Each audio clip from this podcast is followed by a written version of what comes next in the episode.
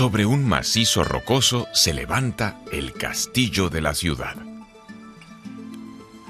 Durante siglos fue residencia de condes y príncipes y da testimonio de una historia milenaria.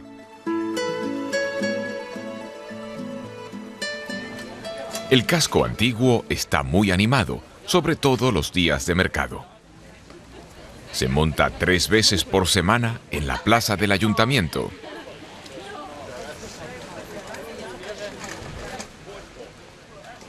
Justo al lado se encuentra la Reichenstraße o calle de los ricos. Antaño vivían aquí los comerciantes acomodados.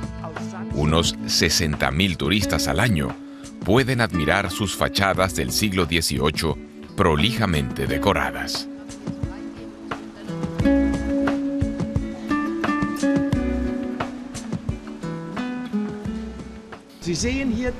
Estos fabulosos ornamentos no se adscriben al barroco, sino al rococó, al movimiento posterior. Algunos de nuestros historiadores dicen que se remontan a la época de George Beer, al que todos ustedes ya conocen el arquitecto que diseñó la iglesia de Nuestra Señora en Dresde.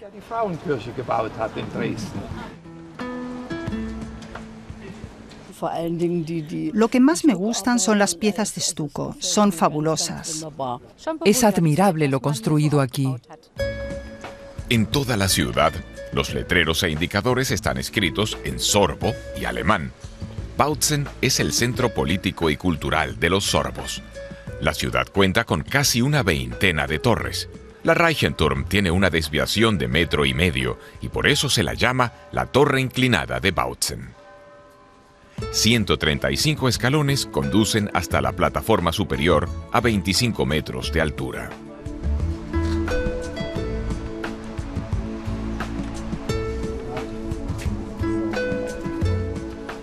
Hay una encargada de la torre, desde 1990, Renate Peta viene aquí todos los días. Hoy día nuestra tarea consiste en estar a disposición de los visitantes. Antaño los guardias de la torre desempeñaban una tarea importante de vigilancia y daban la alarma en la ciudad. Hoy día ofrecemos la oportunidad de contemplar las vistas panorámicas.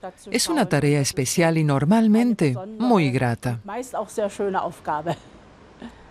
Pero los turistas no solo quieren ver los monumentos.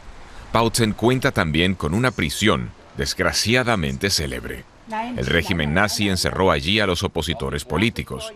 En la antigua Alemania comunista fue utilizada por la Stasi, la policía secreta germano-oriental.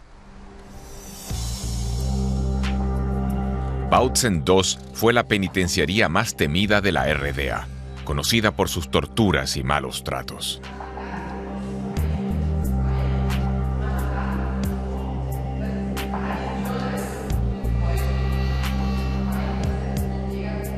Hoy, Bautzen II se ha convertido en centro conmemorativo.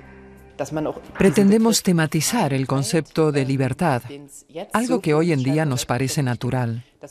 Queremos centrarnos en él contraponiendo el presente con el pasado y la historia de este edificio y de los presos.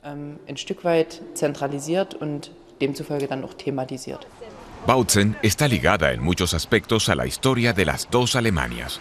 Un producto local también ha hecho historia, la mostaza. Incluso posee un museo dedicado a ella. En la tienda se puede probar y comprar esta mostaza ligeramente picante. Mientras en la otra sala se cuenta su historia.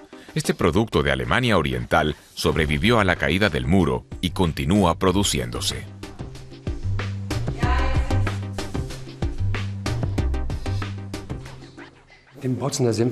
La mostaza de Bautzen existe desde hace 60 años. Es conocida en toda Alemania, en el este y en el oeste. Podemos estar satisfechos de que 25 millones de alemanes conozcan nuestra mostaza. Los habitantes de Bautzen se sienten orgullosos de su ciudad y su historia.